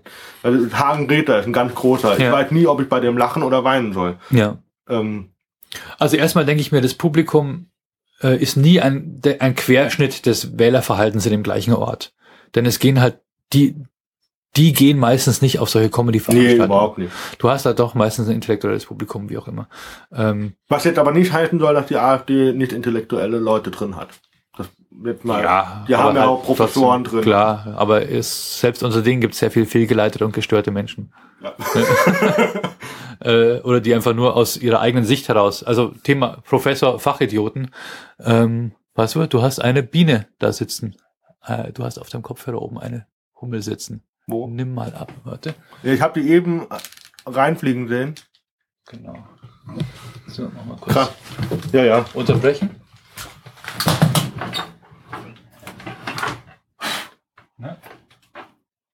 Warte mal. Das ist ein Bienchen, oder? Das ist. Wir waren gerade bei der Bienen- oder Hummelattacke, was auch immer. Ich äh, war Ja. sehr souverän, hab geschrieben Mädchen. Ähm, So. so, die Hummel ist wieder raus. Äh, wir haben sie ja am Leben gelassen. Äh, leben und leben lassen, ja genau. Äh, die AfD. ähm, ich habe es ja auch gemerkt bei den bei den Hettner TV-Interviews. Es gibt sehr viele Fachidioten. Die sehen nur ihren eigenen Bereich. Und wenn jemand sieht, nur wie äh, ich komme nicht aus, äh, das ist mein wirtschaftliches Denken. Wenn, wenn wir das nicht machen, dann kommt Deutschland nicht irgendwie finanziell, wie auch immer. Äh, die aber gar keine Empathie haben für andere Leute zum Beispiel oder sich nie mit dem Ja, Thema Inklusion oder wie auch immer auseinandergesetzt haben. äh, das ist ja dann ähm, Thema vorläufiges Parteiprogramm AfD. Ja, Sozialpolitik ist nicht drin. Nee, klar. Nee, Also ja, doch. gar nicht drin. Also, ja, im Sinne von und- Asozialpolitik. Da ist Und schon was äh, drin. Inklusion wollen die auch abschaffen und Genderierung auch. Genau, Also richtig. das ist halt so Wollen halt- Fachidioten. Das- Die, genau, die wollen ja zurück zu dem, was sie halt kennen und äh, nicht irgendwie so sich anstrengen müssen und unbequeme Sachen, sondern ja. Keinen Fall. Ja, genau. Ähm, wie sind wir drauf gekommen? Was, was, Ähm. äh, das Publikum ist es ein Abbild des Wählerverhaltens Genau. an diesem Ort, ne? Ähm, ist es meistens nicht. Du hast ja meistens andere Leute und, und oft lacht, bleibt den Menschen halt vielleicht auch das Lachen im Hals stecken. Oder es liegt an der Technik, wie du den Joke präsentiert hast, dass du vielleicht sagst, Oder an äh, der Technik selber. ja, Ähm, an der Technik, an der Akustik, ja, Ja, klar, genau. logisch, ja. Oder wenn du jetzt sagst, äh, was war dein, was war dein Ding? Äh, wir lachen heute über Behinderte, über die AfD. ja, Ja, wenn du dann so schnell zu die AfD gehst, dann, dann, äh, ja, ich, Ja, ja, ich habe mir, hast es- ich hab mir da jetzt auch keinen Kopf mehr drauf nee, gemacht. nee, Hab aber der Gedanke okay, ist natürlich super, ja. Ich finde sowas schon sehr, sehr schön. Ich, ja, ähm, ich glaube, mein Anspruch ist einfach bei meiner Comedy, ich will nicht, ich will, dass die Leute ein bisschen mitdenken. Mhm. Zum Beispiel, wo wir, wo wir vorhin hatten von dir dort diesen Bogen gespannt mit, ähm, du hast etwas Altes verloren und kauf was Neues und findest dann wieder das Alte. Ja. Und äh, ähm, das ist auch mein eigener Anspruch, dass ich äh, nicht so sag, ähm, zum Beispiel hier Haltestelle, äh, Markscheide, Scheide. So, das Ja. will ich nicht. Ich Nee, will, klar. dass die ein bisschen um die Ecke denken müssen. Und vielleicht ist mein Denken dann auch manchmal oder die Idee so abstrakt um die Ecke gedacht, dass man da gar nicht hinterkommt. Das ist auch manchmal, da muss ich mich dann auch selber hinterfragen. Ja. Ähm, puh. Ich denke, dass man sein Publikum nicht unterschätzen sollte, in der Regel. Äh, die, die folgen einem schon und die meisten Jokes kriegen sie schon, kriegen sie schon gebacken. Ähm, nur oft ist man selbst so betriebsblind, weil man so Mhm. selbst so nah an dem Joke dran ist, dass man ihn einfach falsch formuliert oder falsch präsentiert. Und da kommt man dann eben nur ähm, äh, durch vieles Auftreten drauf. Dass ich auch irgendwann gemerkt habe, heute haben sie bei dem Joke gelacht, beim gleichen Joke, was war da los? Und dann stellst du fest, ah, ich habe das heute Anders. anders gemacht. Oder du hast den Joke schon so oft erzählt, dass du selbstverständliche Sachen einfach weglässt, die aber total wichtig waren für die Mhm. Erklärung der Situation. Ähm, und es kann einfach passieren. Ist dir das auch wie schon mal man's macht. passiert, dass du ähm, den Text, du hast ja den Text, du hast ja irgendwie im Kopf oder so im inneren Auge, sag ich mal so. Ist zumindest bei mir man, bei manchen auch drin. Mhm. So.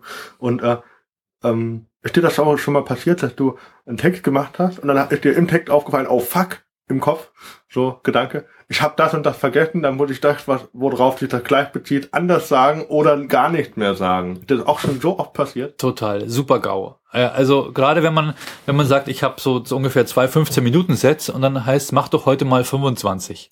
Ja, und dann musst du im Kopf nochmal äh, umstrukturieren und sagst, okay, was passt zusammen? was passt Ideen, zusammen, ja. wie mache ich das am besten? Und dann äh, bist du so drauf fokussiert und dann komm, fährst du aufs Ende zu, auf die große Pointe und merkst, shit, ich habe das ja gar nicht etabliert, was am Schluss den Lacher ausmacht. Mhm. Und das, du hast das Gefühl, du bist in einem rasenden Zug, der auf eine Mauer zufährt. Und es gibt keinen zurück. Es, es gibt noch keinen Sinn, es gibt keinen zurück. Und du musst in dem Augenblick musst du schnell noch äh, das Ding nachetablieren, um es am Schluss auflösen zu können. Während du aber sprichst, musst du dir Ja, überlegen, wie du es machst. Das Ja. ist dann krasses Multitasking. Ja, das ist echt ich krass. hatte, äh, letztens, wo habe ich das denn? Da hatte ich vergessen zu sagen, dass ich vergesslich bin. Und ähm, Dann hast du gesagt, ich habe vergessen zu sagen. nee, nee, und dann habe ich äh, ähm, hab den Witz halt ganz anders erzählt. Ja, okay. Aber es war dann trotzdem noch lustig. Ja, Aber es wäre halt noch lustiger gewesen, wenn ich das halt irgendwie zwei Minuten vorher schon gesagt hätte. natürlich. Ja. Und ähm, es hat irgendwie funktioniert, aber da habe ich halt gemerkt, alter krass. Ja. Äh, wie, wie, das ist ja richtig hoch wie anstrengend. du in dem Augenblick arbeiten musst, das ist heavy. Ja, Ähm, das ist unser Job. Wir sind echt super. ja, ich, ich äh, bin auch sehr froh, dass ich diese Leidenschaft entdeckt habe. Ja, das macht Dank. Fabian, äh, Okay. mein Podcast-Partner. Ach super. Krass. Wow. Ja, also es ist wirklich, das ist so, äh, ich merke ganz viel äh, in meiner Generation, es klingt so blöd, sowas zu sagen, wir haben im, während meiner Schullaufbahn habe ich vielleicht vier, fünf Referate gehalten. Ne?